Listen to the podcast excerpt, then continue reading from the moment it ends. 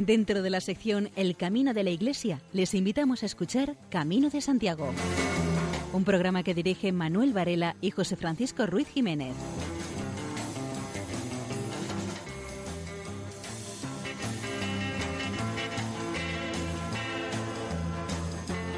Vamos a empezar por la nueva.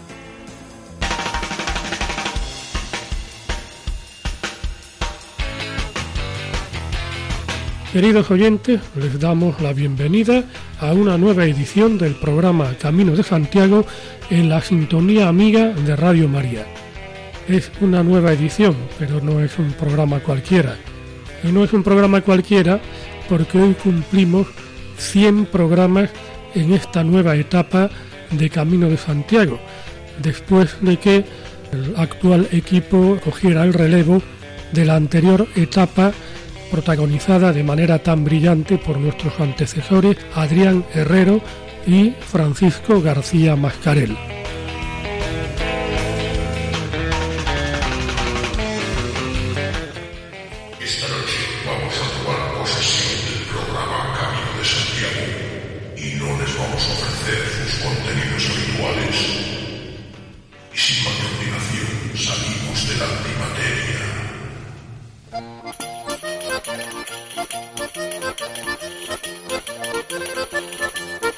Nuestro programa de hoy les ofreceremos nuestras secciones habituales.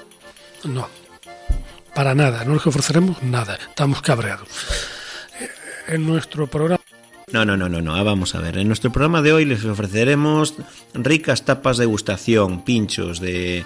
Eh, tenemos moruno, tortilla, croqueta, albóndiga, callos, oreja, panceta, huevo frito, perdón, lo de ternera, ¿qué? Torturada. Ternera torturada, huevo frito. Eh, ¿Qué más? Cerdo humillado. Y de postre tenemos flan pera piña, melocotón, almíbar, tarta helada, tarta, el whisky, helado, requesón, yogur. Eh, vale. Mm.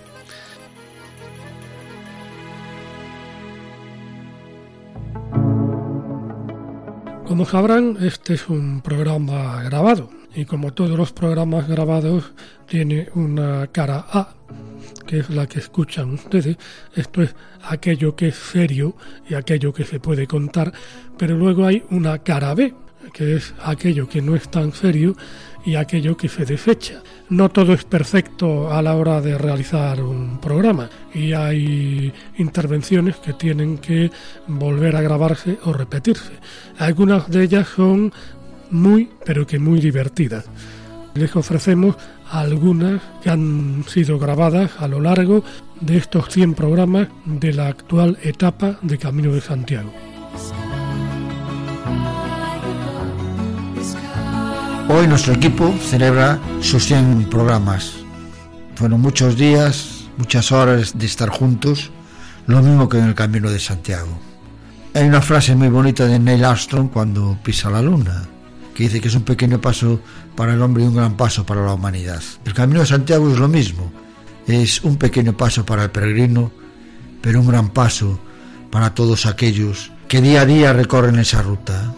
Cuando llegamos a Galicia, con esa primera subida, nos encontramos en el Cebreiro, con ese misterio que nos rodea con la niebla del amanecer, ese misterio que en su iglesia se transforma cada día, que el peregrino puede reflexionar. El camino de Santiago es más que andar, es más que una ruta, es un encontrarse uno a sí mismo, que sale dentro de ti y al final siempre tiene esa recompensa. Esa recompensa que es llegar feliz a Santiago de Compostela, juntarte con el apóstol, tú mismo, en un rato de verdadera felicidad. Felicidades a todos por estos 100 programas.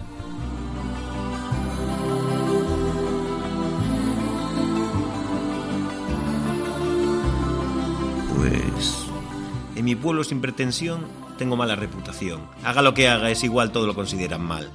Yo no pienso pues hacer ningún daño queriendo vivir fuera del rebaño. Pero a la gente no le gusta que uno tenga su propia fe. Todos, todos me miran mal, salvo los ciegos. Es natural. Ahora vamos a hablar de personas normales.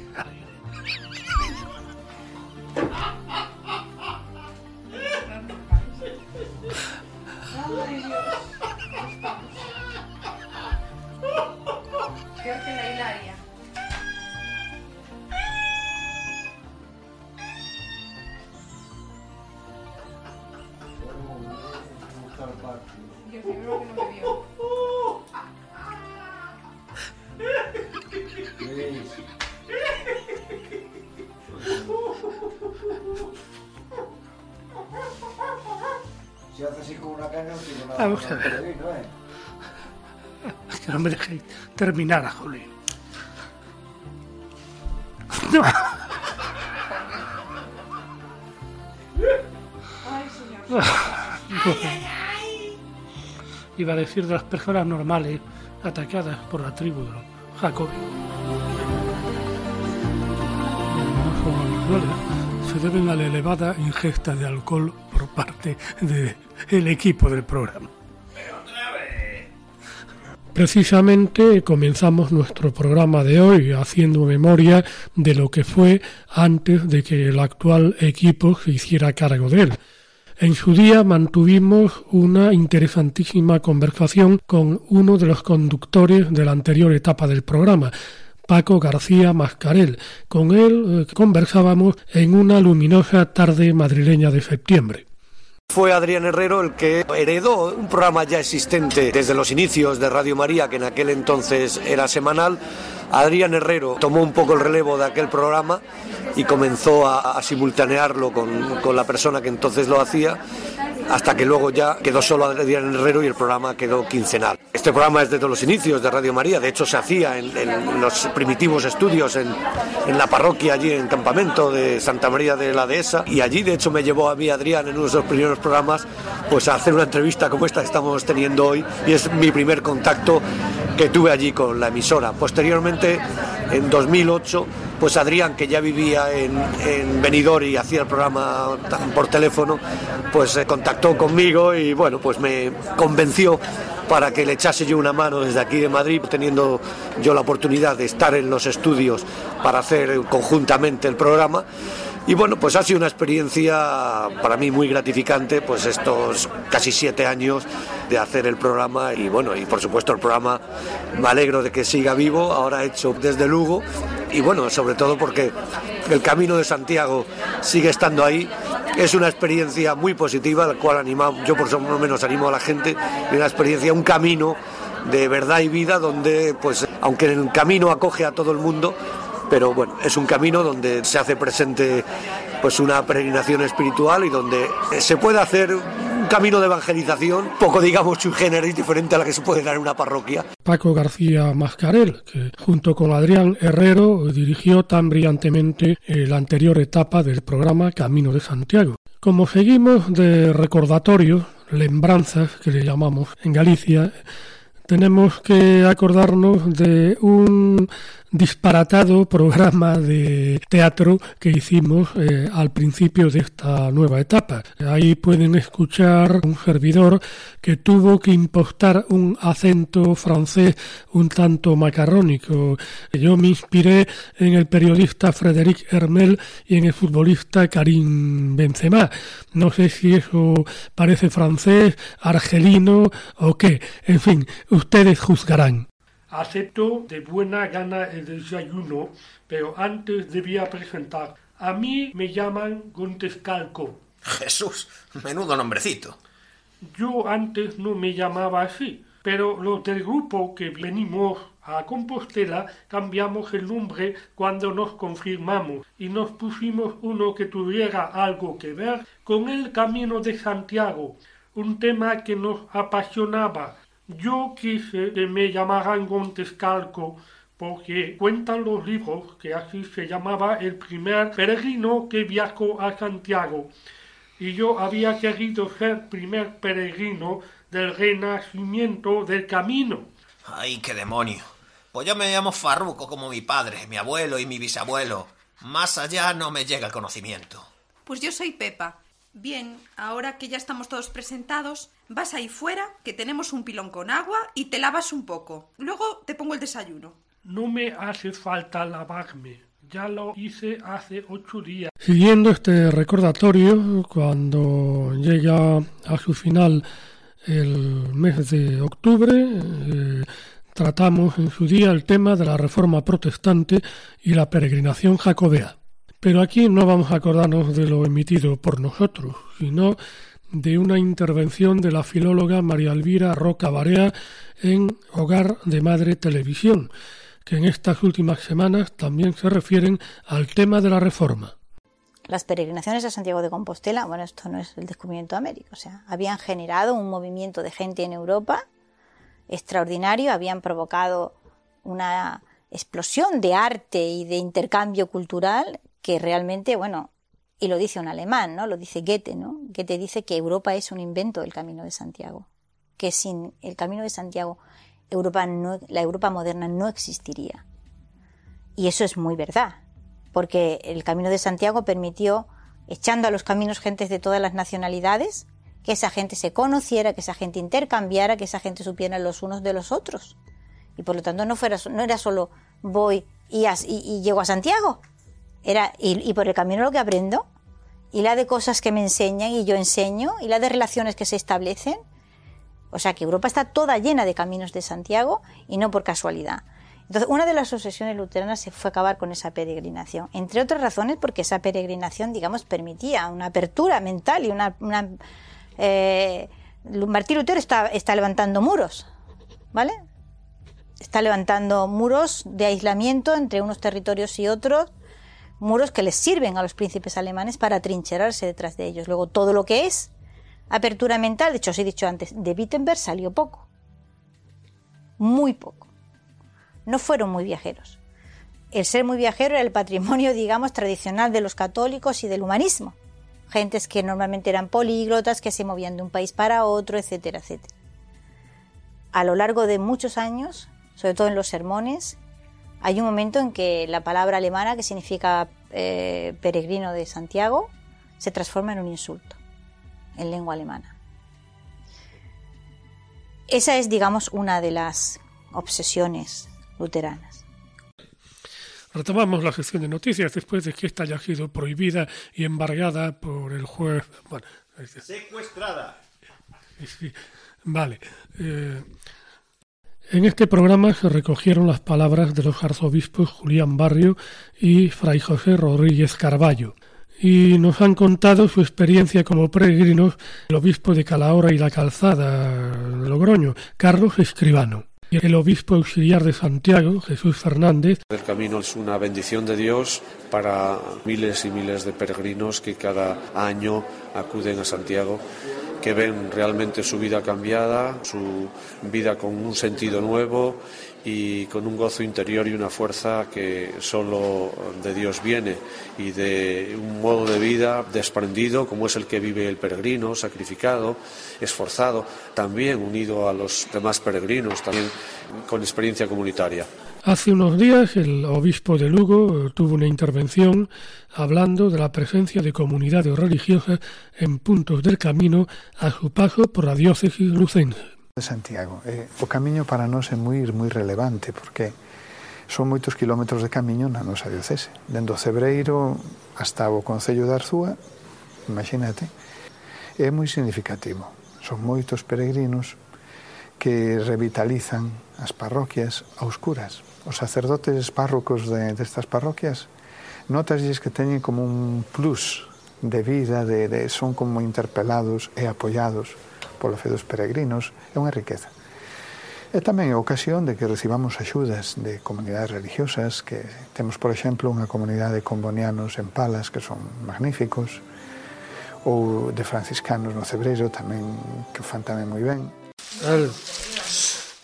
A lo largo del año 2016 tuvo lugar la primera peregrinación. Lo hacías de coño y no te salió. ¡Uh, ¡Ah, no, yo la revolución! Hemos hecho la revolución para que ningún cubano se acueste nunca sin cenar. ¿Tú qué coño quieres? Mi comandante, que yo llevo un mes sin cenar. ¡Pues no te acuestes, coño! Varias de las voces que se pudieron escuchar en los últimos años corresponden a miembros de distintas comunidades religiosas que tienen todo tipo de actuaciones con peregrinos. Entre otros, pudimos escuchar a una religiosa del Sagrado Corazón, un franciscano, varios benedictinos, un jesuita, un salesiano, varios mercedarios. Entre los mercedarios, alguien muy conocido de los oyentes habituales de Radio María, el padre José María Caroz, director del programa Libertad a los cautivos, que nos habló de su experiencia organizando peregrinaciones de presos a Santiago. A este tema le hemos dedicado tres monográficos, dos de ellos grabados, con los permisos correspondientes en un centro penitenciario.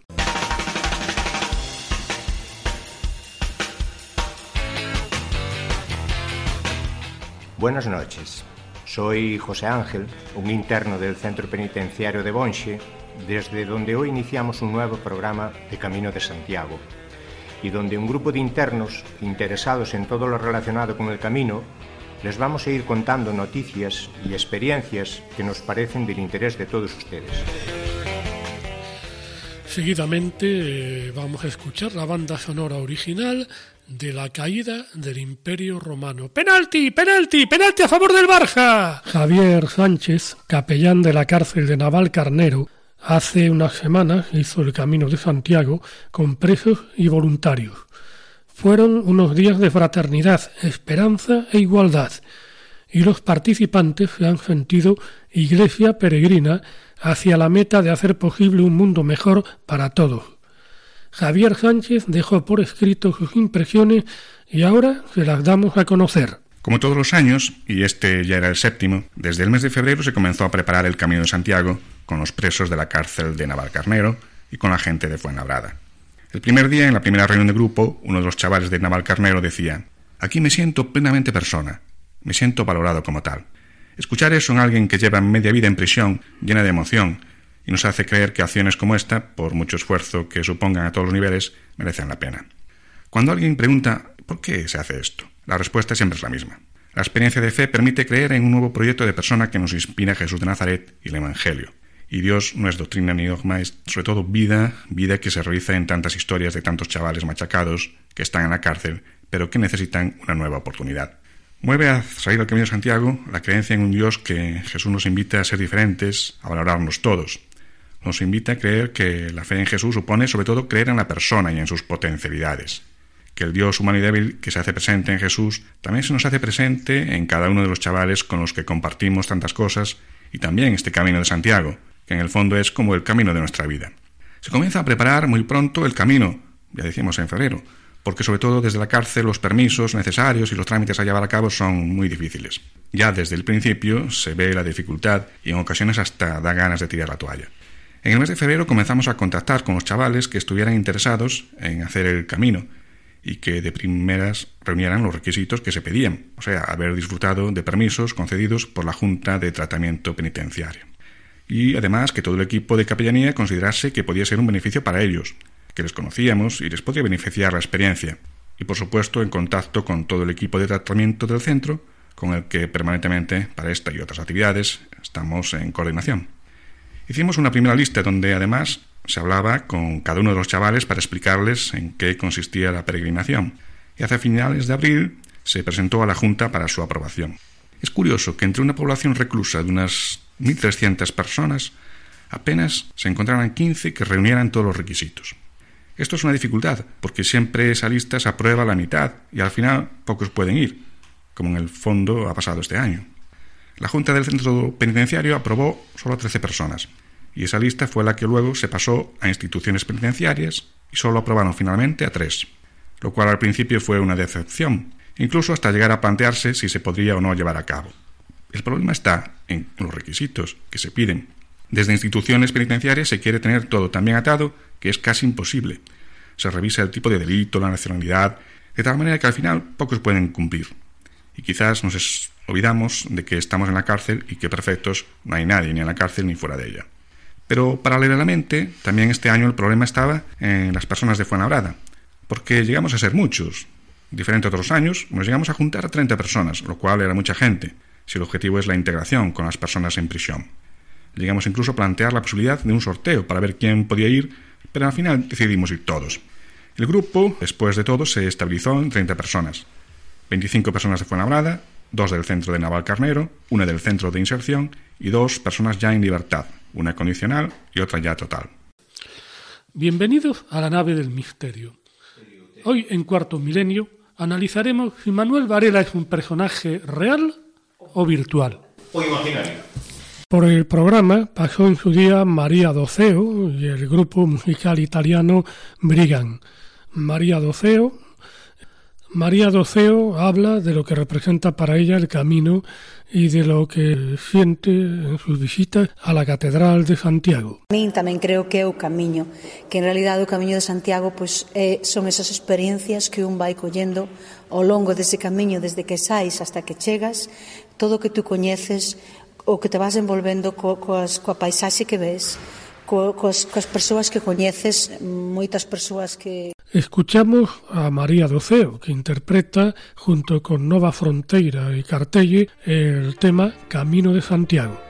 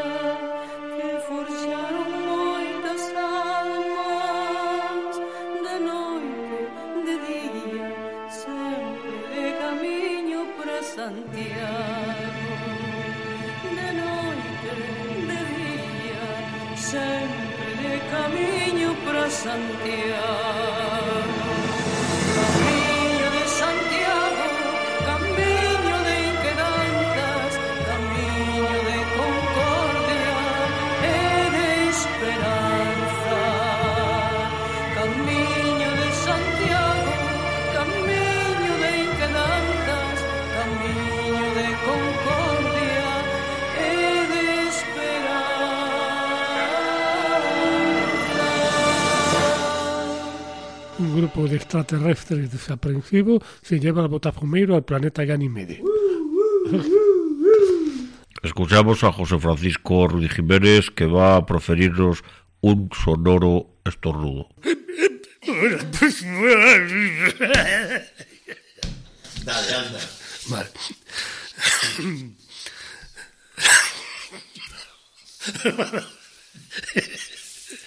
A continuación, José Francisco proferirá un sonoro tosido. La Guardia Civil puso en marcha el plan de seguridad.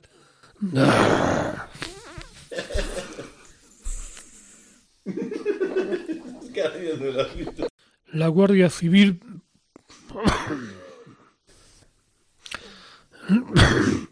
Otros tres programas monográficos fueron La Virgen María y el Camino de Santiago. Escuchamos el caso de una mujer budista, Kim Tae, que tuvo como motivación para hacer el Camino de Santiago la Virgen María. una coreana budista peregrinó a Compostela por su amor a la Virgen.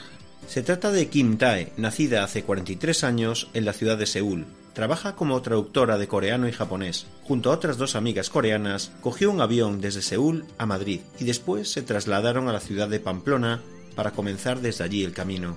Lo primero que hicieron al llegar a Santiago fue darle las gracias a la Virgen María por poder finalizar la ruta jacobea. Aunque Kim Tae es budista, le reza todos los días a la Virgen María, dándole las gracias por la vida que tiene. Y por supuesto, en ese momento tan emocionante, tampoco faltaron las lágrimas.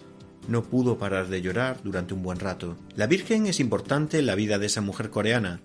De hecho, su gran devoción por la Virgen María fue una de las razones por las que quiso hacer el Camino de Santiago. Además, quiso vivir esta experiencia para meditar y mejorar su día a día. No es que su vida sea muy estresante, pero seguramente necesitaba hacer una pausa para establecer sus prioridades. Hola, hola, bienvenidos a Carrusel Jacobeo.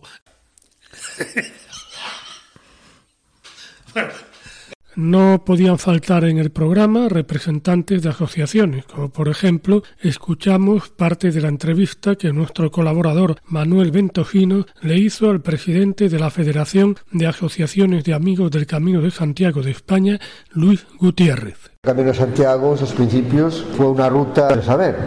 Por supuesto, el, el Camino de Santiago es, como bien comentabas, es como un libro abierto en el cual el aspecto religioso, el espiritual, el cultural, el paisajístico, el patrimonial, lo une a todo para que el camino sea algo que en estos momentos muchos peregrinos llegan a Galicia pues porque quieren conocer todo eso.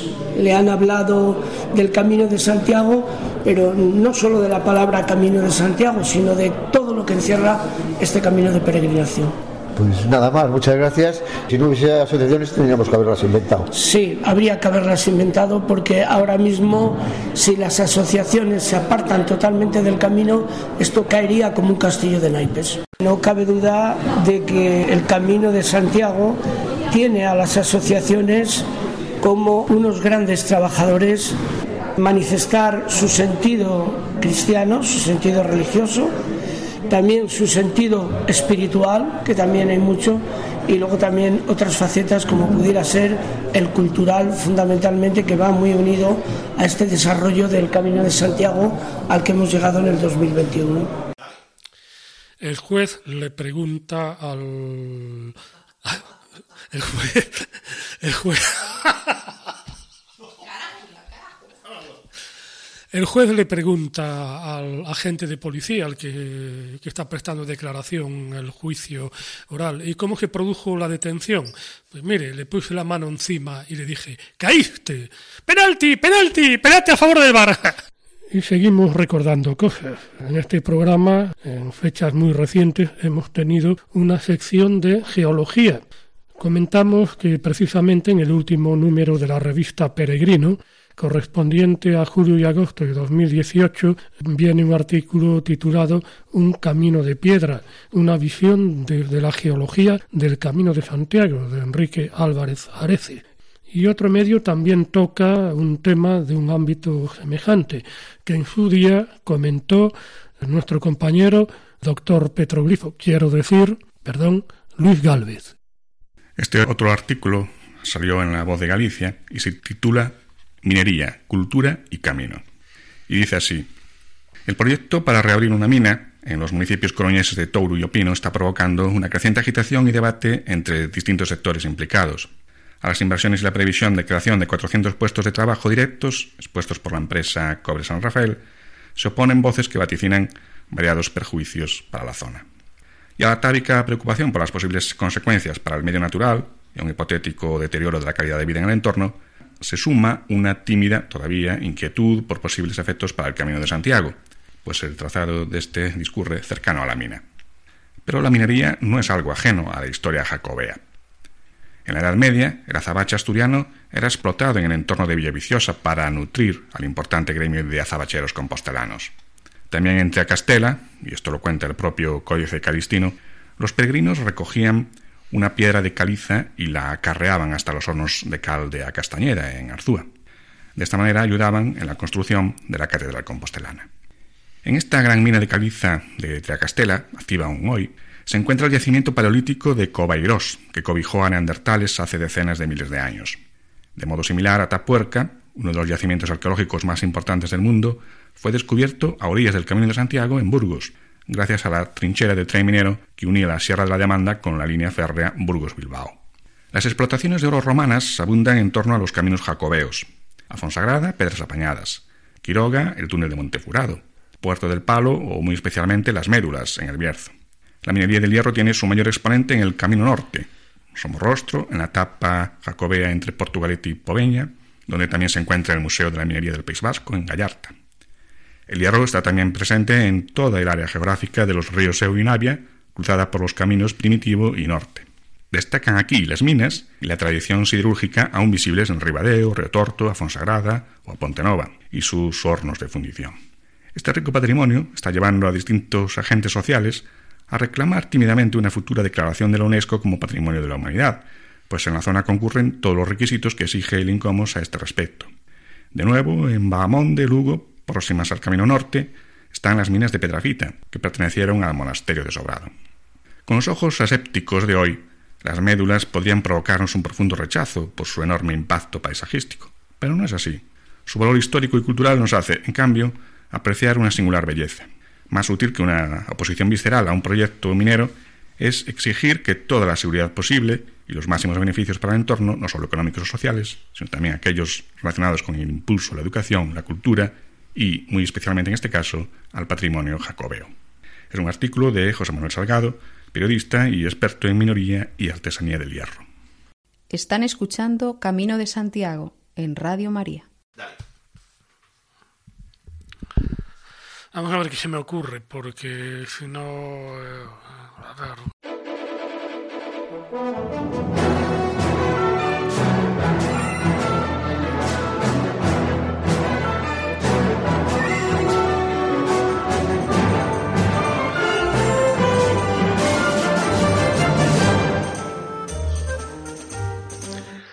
María José López, eh, su sección Valores en el Camino, hoy eh, alude a la metáfora. Joder. Ay, doctor, es que no sé qué me pasa, es que me siento muy mal. Eh, lo que le pasa es que ha sufrido usted una recaída. ¡Penalti, penalti! ¡Penalti a favor del Barça! El camino de invierno cumple dos años como ruta jacobea. Siguen pendientes la creación de nuevos albergues y la mejora del itinerario. Este verano se cumplen dos años del reconocimiento del camino de invierno como ruta jacobea, que se hizo oficial con la entrada en vigor de la actual Ley do Patrimonio Cultural de Galicia. Desde entonces se han producido diversos avances en la promoción de este itinerario, como la creación de una asociación de municipios situados a lo largo de la ruta o la edición de una extensa guía en inglés. Recientemente, una delegación de diversas instituciones niponas recorrió el camino dentro de los actos del 150 aniversario del establecimiento de relaciones diplomáticas entre Japón y España. Durante este tiempo también surgieron los primeros proyectos de creación de albergues para peregrinos en la comarca de Lemos, pero al acercarse el segundo aniversario de la oficialización de la ruta, estas iniciativas se encuentran paralizadas. Uno de estos albergues de carácter privado debía haber abierto sus puertas en junio o a lo largo del verano, según esperaba su propietario, pero ahora las previsiones apuntan hacia el otoño o al invierno. Y es que el ayuntamiento exige que el proyecto lo firme un arquitecto para otorgarle las licencias de obra y actividad. Tampoco podrá abrir por ahora otro albergue proyectado en Osaviñao, ya que sus promotores, la Fundación José Soto de Fión, están muy ocupados con la ampliación del Ecomuseo de Archeriz. El proyecto se ha aplazado así hasta el verano del 2019. Para el acontecimiento general del itinerario habrá que esperar todavía más, ya que la Junta llevará a cabo estos trabajos en el año 2020. Este año se realizarán al menos algunas obras de mejora en los tramos más deteriorados del camino de invierno, a su paso por el sur lucense, como el que discurre por el municipio de Monforte. El estudio y la catalogación del patrimonio histórico y cultural del Camino de Invierno es otro aspecto que continúa pendiente al cumplirse los dos años de la oficialización de la ruta. En octubre del 2016, el historiador Javier Raposo, que participó en la elaboración de un informe encargado por la Junta, señalaba que este patrimonio estaba muy poco investigado. Raposo decía, además, que sería necesario acometer un estudio sistemático y de largo alcance por parte de historiadores e investigadores profesionales, algo que sigue sin realizarse en la actualidad. Por otro lado, también desde agosto de ese mismo año, el patrimonio histórico vinculado a la ruta se ha incrementado con hallazgos importantes como los realizados en las excavaciones de los castros de San Lourenzo, en Aprobra Dobrollón y Archeriz, en Osaviñao. En el primero de ellos ya se han organizado visitas guiadas dirigidas específicamente a los peregrinos del Camino de Invierno, que pasa justo al pie de este antiguo asentamiento. Esta es una información de Francisco Albo en el diario La Voz de Galicia. A lo largo del año 2016 tuvo lugar la primera peregrinación anárquica a Santiago de Compóntela. Unos peregrinos andaban por encima de las lechugas, otros por encima de las patatas y otros por encima de las coles. Otros iban al revés y algunos ni siquiera iban. ¿Qué pasó? Vamos a ver, van a decir dos peregrinos de Granada se dan el sí quiero en el Obradoiro. Antonio Rodríguez escondió el anillo de compromiso en un calcetín durante el camino para poder sorprender a Sonia García. Antonio Rodríguez y...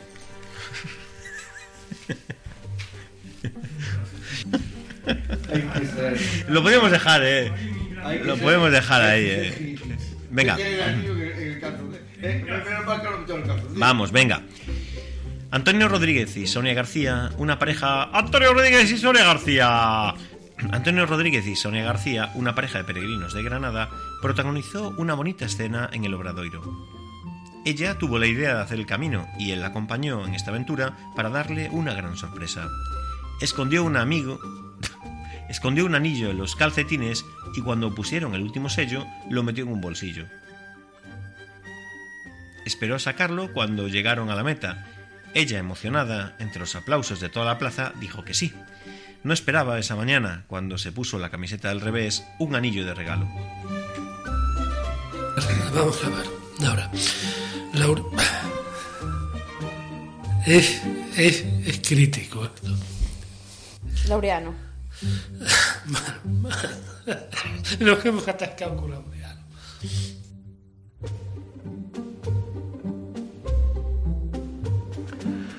Han fallado los premios Elías Baliña 2018 otorgados por la Dirección General de Patrimonio de la Junta de Galicia. Las entidades ganadoras son Asociación Compostela 2000, París, Francia, Asociación de los Amigos de los Caminos de Santiago de Madrid, Madrid, España. Hay una mención especial a una persona por los valores desarrollados en los caminos de Santiago, Joseph Luthinger, Zurich, Suiza. El jurado estaba compuesto, entre otros, por el profesor Paolo Caucci, presidente del Comité Internacional de Expertos del Camino de Santiago, José de la Riera y Tomako Marioka, presidente de la Asociación de Amigos del Camino de Santiago en Japón. Se congratuló de este nuevo renacimiento de los premios Elías Baliña después de tres años sin convocarse. La Asociación Compostela 2000 realiza un importante trabajo de ayuda al peregrino en París, a la vez que un labor social y solidaria turnándose sus socios en ayudar a la peregrinación de personas con movilidad reducida entre la capital francesa y Compostela. La veterana Asociación de Amigos de los Caminos de Santiago de Madrid se ocupa de la hospitalidad en el albergue de Tardajos. Ha sido pionera en la investigación, señalización y revitalización del camino entre Madrid y Sahagún y realiza un encuentro del máximo prestigio, el seminario Cima de Villa, Joseph Lüttinger, que ha obtenido la mención especial del jurado, ha dedicado su vida en silencio y con total discreción y humildad a apoyar la construcción en el mantenimiento de albergues de peregrinos allí donde la hospitalidad tradicional era fundamental. Gracias a él y su aportación económica fue posible en Ponferrada el gran albergue Nicolás de Fule, patrón de Suiza. Sus aportaciones fueron fundamentales para dar vida al albergue Domus Dei de Foncebadón, el parroquial de Hospital de Órbigo, el de Siervas de María en Astorga, el parroquial de Acebo y el gran albergue de Rapsville en su Suiza natal.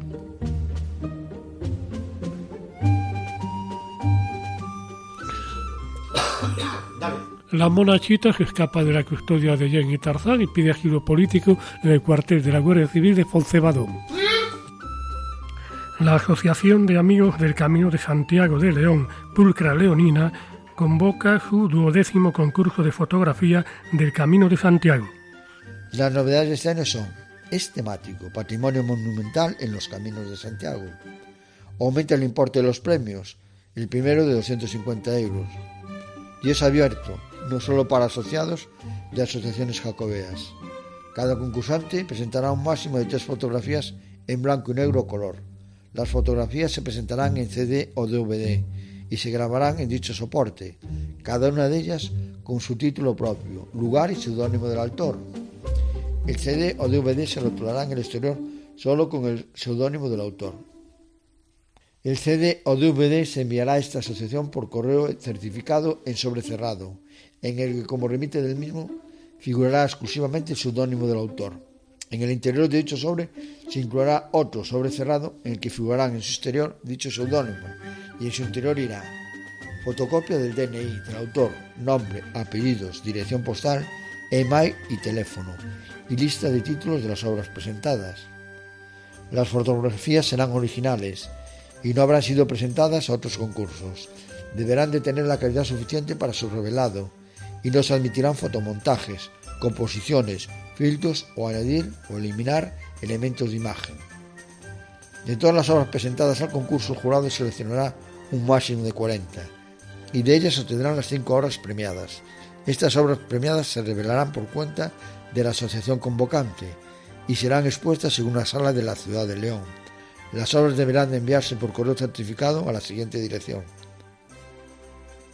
Asociación de Amigos del Camino de Santiago de León, Pucha Leonina, concurso de fotografía, Avenida Independencia 2, quinto izquierda, 24001 León.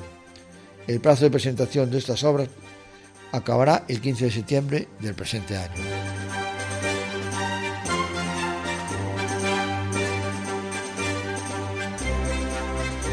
Laureano García hay...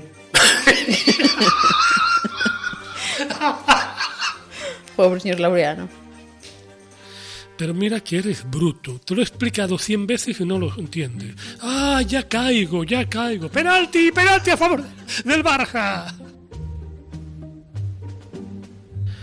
La Asociación Amigos del Camino de Santiago de la Comunidad Valenciana convoca la undécima edición de los premios de relatos cortos Vieiragrino. El premio se convoca para estimular la escritura de relatos cortos sobre la tradición del Camino de Santiago. Los relatos podrán ser de ficción literaria inspirados en las costumbres, historia y tradición del camino, experiencias y vivencias del peregrino. El ganador recibirá 600 euros y el finalista 300. Los trabajos pueden ir redactados en cualquier idioma, siempre y cuando se acompañen de la correspondiente traducción a una de las dos lenguas oficiales de la Comunidad Valenciana. El relato, de un máximo de siete folios, se enviará antes del 15 de octubre por correo certificado a Asociación Camino de Santiago de la Comunidad Valenciana, calle Jerónimo Muñoz, número 32, bajo, código postal 46007, Valencia. Asociación Amigos Camino de Santiago de la Comunidad Valenciana, calle Jerónimo Muñoz, número 32, bajo, código postal 46007, Valencia. Junto con las cuatro copias se incluirá un sobrecerrado que acredite la identidad, domicilio y nacionalidad del autor. Luis Galvez eh, continúa empeñado en hacernos la boca agua. Hoy su sección Viandas en el Camino tendrá un marcado contenido. Luis Galvez continúa empeñado en hacernos la boca agua y hoy en su sección Viandas en el Camino nos ofrecerá un comentario eh, gastronómico de marcado... Eh, a ver. Bueno, ah. Marcó Neymar, ¿no? Luis Galvez. Eh,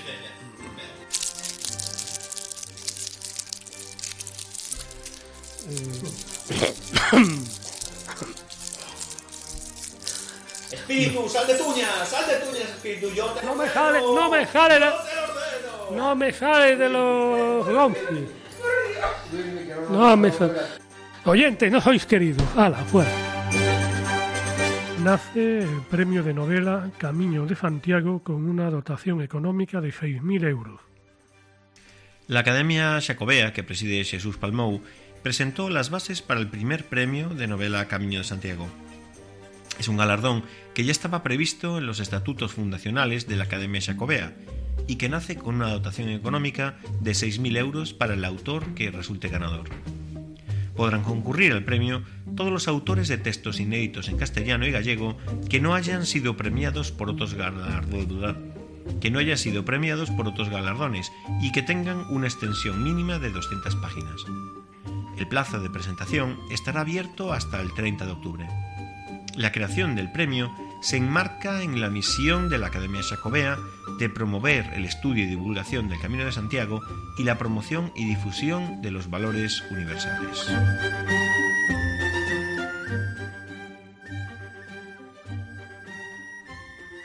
Cuatro jóvenes cordobeses hicieron el camino a Santiago en bicicleta, con salida en Córdoba, con el propósito de ayudar a la puesta en marcha del proyecto Autismo Córdoba. Los jóvenes cordobeses son Rafael Heredia, Suso Muñoz y los hermanos Ignacio y Álvaro Delgado. Esta iniciativa quiere mejorar los recursos y la formación en centros educativos para atender mejor en los recreos a los niños con trastornos del espectro autista. Para, colaborar con su reto se podía donar 4 euros por cada kilómetro recorrido en la sede de Autismo Córdoba y en una cuenta bancaria. El presidente de Autismo Córdoba, Miguel Ángel López, agradeció el gesto de estos jóvenes que posibilitará que se aprovechen de forma más beneficiosa el tiempo de recreo de niños con autismo. El fin del proyecto es mejorar la integración y participación de niños con trastornos del espectro autista en los recreos y en otros tipos de actividades que se desarrollarán en los colegios en colaboración con Autismo Córdoba. Se trata de implantar una guía en los centros educativos para mejorar la calidad de vida de los niños con autismo, para que en tiempos de recreo tengan más oportunidades de participación, que sin los adecuados apoyos son más complicadas. Con los fondos conseguidos se formará a los profesionales de centros educativos en el uso de los recursos que contiene la guía. Uno de estos cuatro peregrinos, Suso Muñoz, ya realizó el pasado año el Camino de Santiago en solitario, con el objetivo de conseguir fondos para que el colegio en el que trabaja Sagrada Familia Las Francesas consiguiera fondos para que el centro contara con un monitor de educación especial, misión que logró completar con éxito. El objetivo era recaudar más de 4.000 euros para implantar este proyecto en 15 colegios. El Camino de Santiago ha sido señalizado en la ciudad danesa de Roskilde, uno de los puertos de embarque de peregrinos. La ruta jacobea debe ser incluida en el camino inglés, mucho más extenso de lo que se pensaba hasta ahora, según recientes investigaciones, de manera que se ha colocado señales que representan la vieira en el suelo y en los postes de la palabra Pilgrimsroute. El camino inglés pasa ante la Catedral de Rockesville, que es el panteón de los reyes daneses. Además, hay una calle dedicada a Saint Isbeck, o sea, a Santiago Apóstol, y en ella se encuentra la iglesia puesta bajo su advocación. Escuchamos a John Kitling en su versión de Jesucristo Superstar.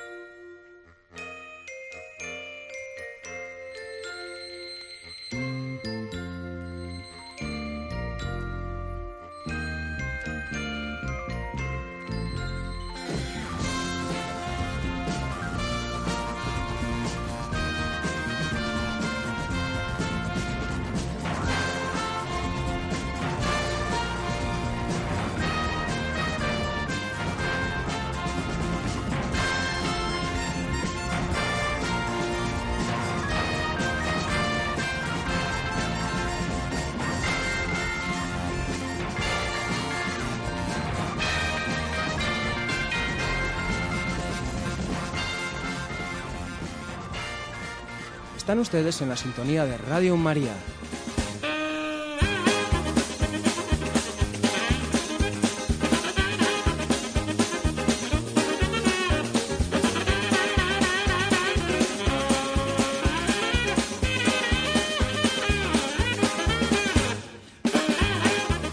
Queridos oyentes, la vida está muy achuchada y hemos decidido hacer un ERE. Quedan todos despedidos. Vale, adiós.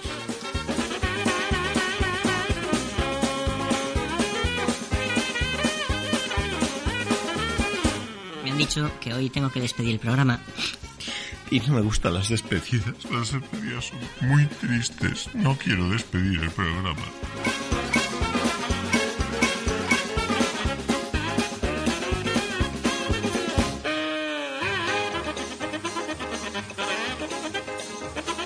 Pues llegamos al final de nuestro programa número 100. Acabamos el programa 100, lo mismo que cuando acabamos el camino. Esperemos llegar por lo menos a los 200. Pues hasta aquí hemos llegado por hoy. Todas las sugerencias y comentarios que nos quieran hacer pueden enviarlas al correo electrónico camino de Santiago. Vamos a hacer e iniciar eh, una nueva y dura etapa. Y la de hoy hemos decidido desmelenarnos y echar la caja por la ventana. Porque la etapa de hoy, agárrense que vienen curvas, será entre Lugo y Santiago de Compostela. Hasta dentro de dos semanas les deseamos muy buenas noches y feliz andadura.